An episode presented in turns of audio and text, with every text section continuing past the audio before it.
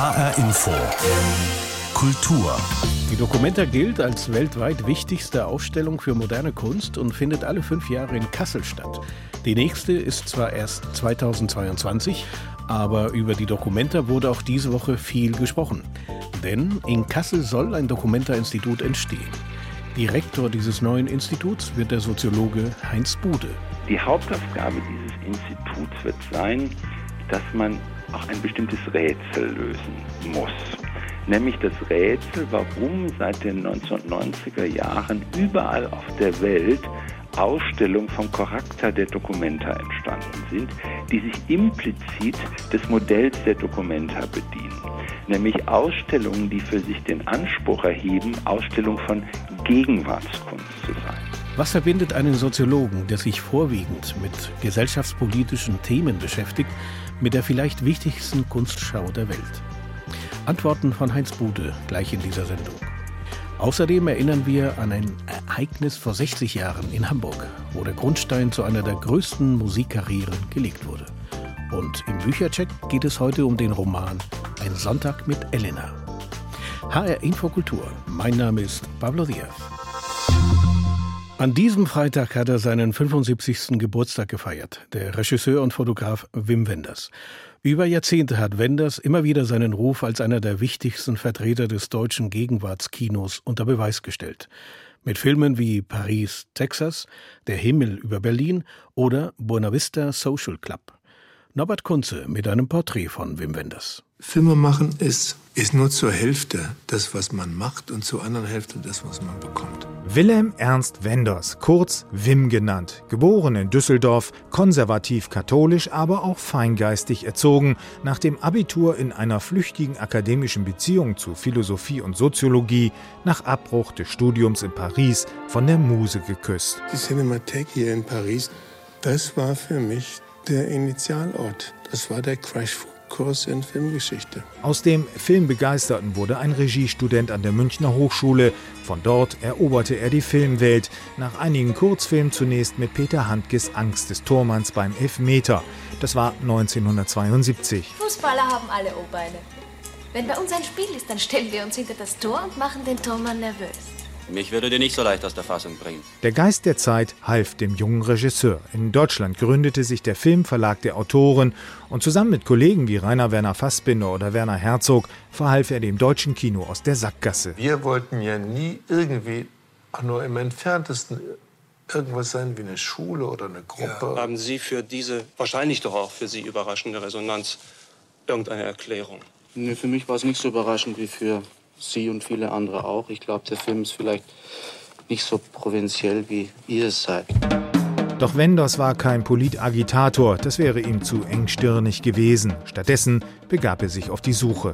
Ich habe auch alles auf eine Karte gesetzt und es war auch klar, wenn das nichts würde, würde ich das nicht weitermachen. Also das Filmemachen musste schon so sein, dass ich glauben könnte, ich könnte meine eigene Handschrift zeigen. Die eigene Handschrift zeigte sich auch in der Zusammenarbeit mit treuen Gefährten. Schauspieler Vogler, Ganz oder Zischler, Cutter Pschigoda, Autor Handke oder Musiker Ray Kuder. Okay, okay. Du willst nichts sagen, kann ich verstehen. Ich habe auch manchmal keine Lust zu reden. Oh, dann bin ich am liebsten ganz stumm. Paris, Texas wurde 1984 ein großer kommerzieller Erfolg, sein Durchbruch. Es floss Geld, es floss Lob, es flossen die Preise. Wenders war nun eine internationale Hausmarke und konnte Stars engagieren. Ich musste ja nach Amerika gehen, in der Mitte meines Lebens, um dort in der Ferne rauszukriegen, dass ich nicht dran vorbei konnte, dass ich Deutscher war. Wenders Werk umfasst mittlerweile über 60 Filme. Er hat Musik produziert, Bilder gemalt und Schauspielkarrieren entfacht. Er war Oscar nominiert, hat viele andere Filmpreise erhalten und sich zu einem der bedeutendsten Regisseure des europäischen Films entwickelt. All dies nicht zuletzt deshalb, weil er sich von Film zu Film weiterentwickelt hat und ihm der Spagat zwischen willkommenen kommerziellen Erfolg und künstlerischem Anspruch gelang. Für mich ist Erzählen ein Wagnis insofern, als man erzählen nur ernsthaft darf, finde ich, wenn man nicht weiß, wie es ausgeht. Wenn man vorher weiß, wie das ausgeht, ist es geschummelt. Der Regisseur Wim Wenders, er feierte an diesem Freitag seinen 75. Geburtstag. Norbert Kunze hat gratuliert. Alle fünf Jahre wird in Kassel die Documenta ausgerichtet. Sie ist neben der Kunstbiennale in Venedig weltweit die wichtigste Schau zur Gegenwartskunst. Jetzt entsteht begleitend dazu ein Documenta-Institut, das sich dauerhaft um die Forschung und Archivarbeit kümmern soll. Gründungsdirektor ist der Kasseler Soziologieprofessor Heinz Bude. Ich habe vor der Sendung mit ihm gesprochen und wollte wissen, Herr Bude, freuen Sie sich auf diese neue Aufgabe als Direktor des Documenta-Instituts? Ich muss Ihnen sagen, ich freue mich sehr, weil es auch eine Erweiterung meiner eigenen akademischen und intellektuellen Tätigkeit ist und zugleich auch etwas darstellt, wo man ein eigenständiges Forschungsinstitut gründen kann, was zwar Kontakt zur Universität hat und Kontakt zur Documenta GmbH hat, aber dann irgendwann mal für sich selber dastehen wird. Und solche Chancen hat man nicht so oft im Leben. Sie sind Soziologe und haben sich im Wesentlichen mit gesellschaftspolitischen Themen wie zum Beispiel Mittelschicht oder Ungerechtigkeit oder Angst beschäftigt. Was hat Sie als Soziologe gereizt, diese Aufgabe eines Direktors eines Dokumenta-Instituts zu übernehmen? Ich habe irgendwann mal verstanden, dass Gegenwartskunst eigentlich sich immer mit Gesellschaft beschäftigt und das auch immer mehr tut. Und mir ist irgendwann mal klar geworden, dass das, was man ein offenes Kunstwerk nennt, das heißt, dass eine Kunst entsteht dadurch, dass die Betrachter, die Besucher einer Ausstellung sich aktiv an diesem Werk beteiligen und dadurch, dass erst zu dem Werk wird, das der Künstler intendiert hat, dass das zeigt, dass das Verhältnis von Kunst und Gesellschaft in eine ganz andere Dynamik getreten sind in der Entwicklung der Gegenwartskunst. Und das ist auch für einen Soziologen eine außerordentlich herausfordernde Erfahrung. Und deshalb habe ich mich sehr gefreut, dass man über dieses Verhältnis von Kunst und Gesellschaft jetzt vertiefend nachdenken kann. Und in diesem Institut, das wir gründen, ist der Hauptbezug die Idee der Ausstellung. Denn in der Form der Ausstellung wird das Verhältnis von Kunst und Gesellschaft Wirklichkeit. Das Documenta-Institut ist ja noch im Entstehen. Was wird Ihrer Meinung nach die Hauptaufgabe dieses Instituts sein? Was soll es leisten? Die Hauptaufgabe dieses Instituts wird sein, dass man auch ein bestimmtes Rätsel lösen muss. Nämlich das Rätsel, warum seit den 1990er Jahren überall auf der Welt Ausstellungen vom Charakter der Dokumenta entstanden sind, die sich implizit des Modells der Dokumenta bedienen. Nämlich Ausstellungen, die für sich den Anspruch erheben, Ausstellung von Gegenwartskunst zu sein. Also nicht von moderner Kunst. Moderne Kunst, da gibt es eine bestimmte Form, nach der man moderne Kunst versteht, eine Konvention, ein Kanon. Die Idee der Gegenwartskunst emanzipiert sich von solchen Fragen und das ist eine der interessantesten Fragen, warum gibt es mittlerweile etwa 200, mehr als 200 Biennalen, so nennt man diese Ausstellungen für Gegenwartskunst auf der Welt. Und die Antwort, die wir auf diese Frage, dieses Rätsel, auf dieses Phänomen geben wollen in dem Institut ist, dass es um die Herstellung von Zeitgenossenschaft geht. Also warum geht man zu einer Dokumenta? Warum guckt man sich diese Vielfältigkeiten an und steht manchmal davor und sagt, das soll nun Kunst sein? Weil man darin ein Erlebnis davon hat, was es heißt, in unserer Zeit zu leben. Und das ist ein sehr rätselhafter und merkwürdiger Tatbestand. Sie implizieren damit auch einen gewissen Dialog zwischen der Kunst und dem Betrachter in dem Fall. Die Dokumenta lebt ja auch immer von der Akzeptanz der Menschen und damit meine ich unbedingt die Bürger der Stadt Kassel. Wird das zukünftige Documenta-Institut sich mehr auf die akademische Welt ausrichten, also die Uni und äh, die Wissenschaft, oder wollen Sie auch den Kontakt mit den Kasselanern, wie man sagt, suchen? Es gibt eine Idee, dass äh, dieses Institut auch ein Versammlungsort für die städtische Öffentlichkeit in Kassel sein soll. Und zwar, wenn es dann als Haus, als Gebäude existiert. Da wollen wir nicht nur darüber berichten, was wir forschungsweise in diesem Institut herausgefunden haben, sondern wir wollen auch durch das, was man heute künstlerische Forschung nennt, äh, Ergebnisse des Nachdenkens äh, präsentieren, beispielsweise darüber, wie man etwas zeigt, was man nicht sehen kann. Also das ist einer der ganz großen Impulse der künstlerischen Forschung, deutlich zu machen, dass bestimmte Bilder, bestimmte Fotografien, bestimmte Skulpturen etwas darstellen, indem sie etwas anderes weglassen. Und es gibt immer mehr, und das kennt man heute, diese Debatten, die wir über Rassismus in der Gesellschaft führen, diese Debatten, die wir über Postkolonialismus in der Gesellschaft führen, gehen sehr viel darüber, was wird eigentlich gezeigt und was wird nicht gezeigt. Mhm. Und dieses Verhältnis dieses paradoxe Verhältnis, dass man etwas zeigt, was man nicht sehen kann, das ist vor allen Dingen die Aufgabe von künstlerischer Forschung. Und das wollen wir auch in diesem Institut beherzigen. Aber der Dialog mit den Bürgern wird gesucht. Der Dialog wird nicht nur gesucht, sondern es ist auch so, dass wir, wie die Dokumente das auch will, die Bürgerinnen und Bürger involvieren wollen in das, was uns interessiert, wenn sie so wollen, unsere Rätselfragen zu Rätselfragen der Stadt zu machen. Wenn Sie sagen, das zukünftige Dokumenterinstitut wird in einen Dialog treten mit den Bürgern der Stadt Kassel, dann sind wir ja auch schon bei einem Thema, das noch nicht endgültig definiert ist, nämlich der Ort innerhalb der Stadt Kassel, wo ja. dieses zukünftige Institut stehen soll. Darüber ist ja eine heftige Debatte in der Stadt entstanden. Viele Bürger haben sich gegen den anvisierten Karlsplatz ausgesprochen. Äh, wie stehen Sie zu dieser Debatte? Ich finde, diese Debatte zeigt, das ist gut so, dass es den Leuten, den Bürgerinnen und Bürgern von Kassel nicht egal ist, wo das Institut hinkommt. Es ist ihnen nicht egal, was das Institut ausstrahlt. Und das finde ich per se erstmal gut so.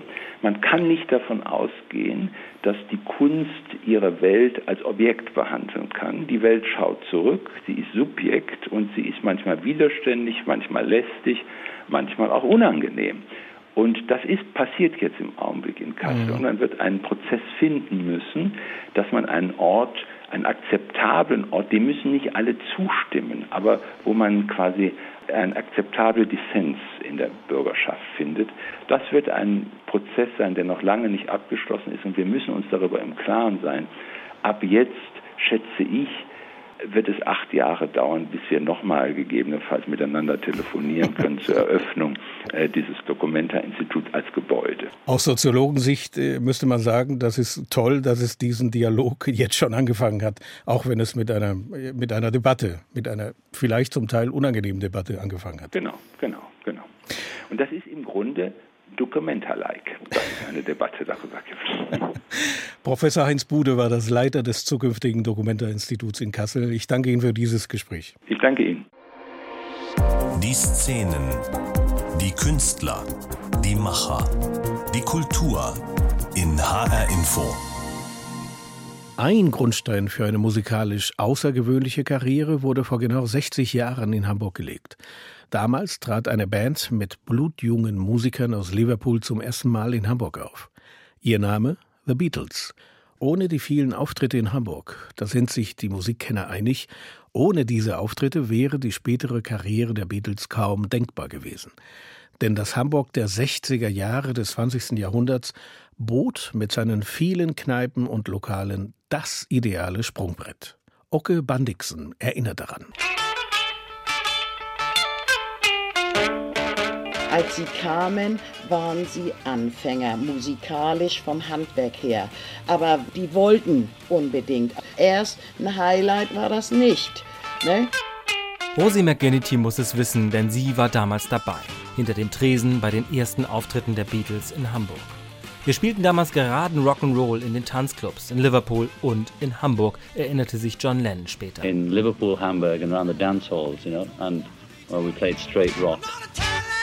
Groß geworden sind wir in Hamburg, nicht in Liverpool, sagte er später noch einmal. Aber warum eigentlich hier? Es ging ums Geschäft, wie immer, erzählt Stefanie Hempel, Musikerin, Beatles-Expertin, die seit 16 Jahren Beatles-Führungen auf dem Hamburger Kiez macht. Auf St. Pauli war es ja schon immer so mit den äh, einzelnen Etablissements da, du musstest immer irgendwie was Neues machen. Und Bruno Koschmieder hatte eben als erster die Idee, ich muss hier Live-Rock'n'Roll herbringen. Und so engagierte er Bands. Bruno Koschmieder gehörten mehrere Läden auf dem Kiez damals, auch das Indra, wo der erste Auftritt der Beatles stattfand. Kurz vorher war es noch ein Striplokal gewesen. Das Publikum war zunächst nicht recht zufrieden mit der Band.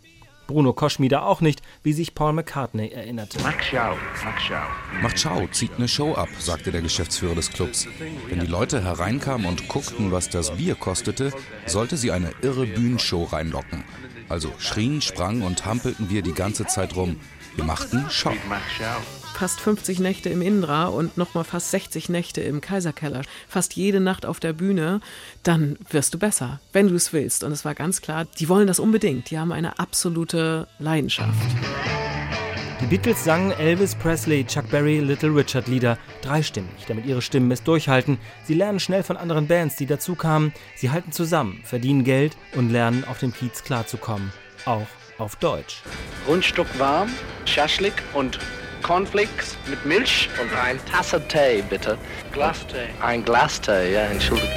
Und da unten im Keller, da habe ich die Musik sogar durchs Fenster unten zuerst gehört. Und das war tatsächlich die Beatles, die ich gehört habe. Klaus Vormann erinnert sich genau. Er war fasziniert von ihrer Musik damals. George war man gerade 17 Jahre alt und die anderen ja so um die 20. Aber, und wie die da auf der Bühne rummachten und, und das, das klang einfach so toll. Er freundete sich schnell mit den Beatles an, zeichnete später das legendäre Cover ihres Revolver-Albums. Geschlafen haben die Beatles 1960 zunächst in einem fensterlosen Raum hinter dem Bambi-Kino. Schimmelig und eine Glühbirne von oben. Also war, war schon ganz eklig. Unvergesslich, auch für Paul McCartney. Im Bambi-Kino? Ja, im Bambi-Kino, bei den Toiletten. Die sind hier als Band natürlich zusammengewachsen. Sie hatten sich und sie hatten den Humor. Über zweieinhalb Jahre kommen die Beatles immer wieder nach Hamburg. Im Starclub und Top Ten und Kaiserkeller. Die Zeit in Hamburg war enorm wichtig für sie, bestätigt Hunter Davis, der die erste Biografie über sie geschrieben hat. Coming to Hamburg, they became the Beatles in a way. Sie wurden hier auf gewisse Weise die Beatles, entwickelten ihren Sound, auch weil sie so hart arbeiteten. And they created their sound here. And of course they worked so hard. Manche Freundschaften von damals haben gehalten, 60 Jahre lang. Oder zumindest das Gefühl der Verbundenheit. Auch bei Rosie McGinnity. Dass sie so Erfolg hatten, das ist das, was sie wollten. Und wie schön, dass es für sie so passiert. Und dann freut man sich. Die Beatles begannen vor genau 60 Jahren ihre Karriere auf dem Hamburger Kiez. Oke Bandixen berichtete. Was passiert eigentlich, wenn einer der Ehepartner stirbt und die Kinder längst aus dem Hause sind? Das ist genau die Frage, die der italienische Autor Fabio Gedda in seinem Roman Ein Sonntag mit Elena beantwortet. Gedda ist 48 Jahre alt und hat zahlreiche erfolgreiche Bücher geschrieben, bisher vor allem über Kinder und Jugendliche. In seinem neuen Roman Ein Sonntag mit Elena beschreibt er die komplizierte Gemeinschaft einer Familie. Ein trauriger Roman ist es aber auf jeden Fall nicht. Frank Statzner hat Ein Sonntag mit Elena gelesen. HR Info der Büchercheck. Die Geschichte beginnt traurig. Ein 67-jähriger Witwer lebt seit acht Monaten allein in seiner Wohnung am Ufer des Po in Turin. Alles erinnert an glücklichere Zeiten, als seine Frau noch lebte, die beiden Töchter und der Sohn auch noch in dieser Wohnung waren. An einem Sonntag erwartet er die Familie seiner ältesten Tochter und kocht nach den Rezepten seiner Frau ein aufwendiges Menü. Da klingelt das Telefon, die Tochter sagt ab, eine der beiden Enkelinnen ist vom Baum gefallen, hat sich den Arm gebrochen. Aus der Freude werden Sorgen, aus den Essensbergen kriecht die Einsamkeit. Worum es geht. Das könnte eine Geschichte über Altersdepression werden, aber Jada baut eine Wende ein. Einen Moment, der vieles ändert. Der Witwer geht raus an den Ufern des Po spazieren. In einem Park trifft er Elena, eine junge Frau, und deren Sohn Gaston, der mit einem Skateboard Kunststücke übt. Sie kommen ins Gespräch. Gastons Vater ist früh gestorben. Elena hat keinen Job, Geld ist knapp. Schließlich essen sie gemeinsam das bereits fertige Menü. Der Witwer, ein ehemals erfolgreicher Brückenbauingenieur, bastelt mit Gaston Gaston eine Skateanlage für ein Fingerboard. Daraus entwickelt sich eine Besuchs- und Beratungsgemeinschaft. Sie bringt alle weiter. Und das ist das eigentliche Thema des Buchs, der Wert von Gemeinschaft. Parallel zu der Sonntagsgeschichte wird nämlich die Geschichte der Familie des Witwers erzählt, aus der Perspektive seiner jüngeren Tochter. Da lief nicht immer alles glatt. Seitensprünge von Vater und Mutter stehen im Raum, seine Fixierung auf seinen Job, zu geringe Empathie für die Lebensinhalte der Kinder, aber auch eine tiefe und nie in Frage gestellte Verbindung der Eltern miteinander. Und mancher Vorwurf entpuppt sich später als Fehlinterpretation oder Vorurteil. Zu lange wurde nicht gesprochen über Konflikte. Über allem aber steht das Zugehörigkeitsgefühl dieser Familie, das Mitfühlen, Mitsorgen, Mitfreuen. Die Wohnung in Turin ist sozusagen die Muschel all dieser Beziehungen und Gefühle. Und so können sich die drei Kinder auch nach dem Tod des Vaters nicht davon trennen. Zwei der Enkel wohnen nun dort. Es ist schön, dass die beiden sie bewohnen dass ihre Freundinnen und Freunde dort ein- und ausgehen, dass es darin nach Marihuana riecht und sie dort Liebe machen. Und es ist schön, dass es für uns drei noch immer einen Ort gibt, an den wir hin und wieder zurückkehren können, um Zwiesprache zu halten mit der Zeit, die verstreicht, und unseren Frieden mit ihr zu suchen. Wie es geschrieben ist. Fabio Jada hat einen leichtfüßigen Erzählstil.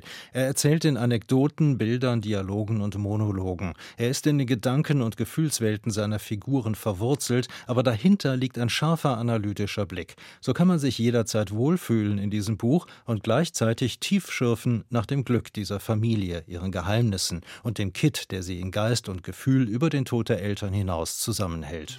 Wie es gefällt.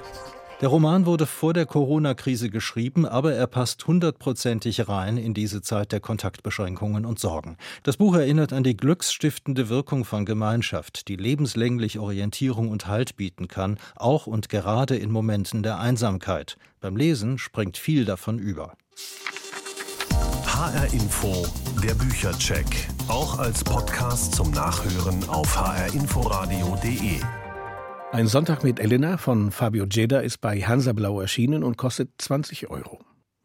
Es ist ein Konzert mit Traditionen seit vielen Jahren, das Waldbühnenkonzert des West Eastern Divan Orchestra in Berlin. Doch in diesem Jahr fällt es aus. Es wurde wegen Corona auf nächstes Jahr verschoben. Stattdessen war dieses besondere Orchester, das aus israelischen und arabischen Musikern besteht, nun an zwei Abenden im Berliner Pierre Boulez Saal zu erleben unter der Leitung seines Gründers Daniel Barenboim. Maria Ossowski war dabei. Normalerweise sind sie im Sommer eine andere Berliner Kulisse gewöhnt, die Musikerinnen und Musiker des West Eastern Divan Orchestra. Vor 20.000 Besuchern spielt das Orchester unter Daniel Barenboim jeden August in der Waldbühne. Ein Klassik-Highlight für alle. Picknick, Wunderkerzen und ein bisschen Schunkelei sind immer dabei. Der Unterschied in diesem Jahr könnte größer kaum sein. Im intimen Boulez-Saal durften nur knapp 200 Gäste Platz nehmen, nicht mal ein Drittel. Die vorderen Reihen blieben leer. Die Nähe zu den Musikern in diesem Raum eigentlich erwünscht wäre zu groß.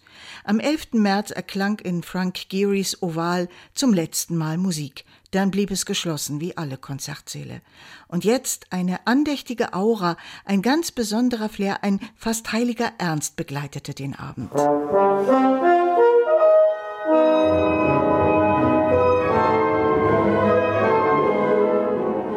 Kammersinfonie für 15 Soloinstrumente aus dem Jahre 1906 hat Schönberg für ein privates, elitäres, spezielles Publikum komponiert. Sie gilt als radikale Abkehr von gewohnten Hörmustern, nur 20 Minuten kurz. Pierre Boulez Memorial für Flöte und Ensemble ist, sehr französisch, eher dem Klang als der Form geweiht. Dann welch ein Wunder, ein Geschenk in diesen Zeiten, Wagners Geburtstagsgeschenk an seine Frau Cosima zu ihrem 33. Das Siegfried-Idyll. Knapp 50 Musiker, viele aus dem Nahen Osten, aus Israel, den arabischen Ländern, der Türkei, aus dem Iran und Spanien haben einen satten Sound in diesen kleinen Saal gebracht, herrlich melodisch, schwebend und zauberhaft.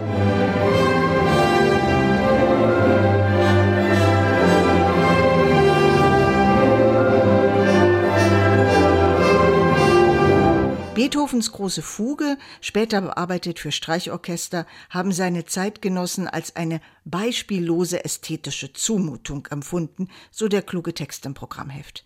Das West Eastern Divan Orchestra hat, Barenbäum sei Dank, alles Revolutionäre dieser Musik mit unglaublicher Energie ins Publikum getragen.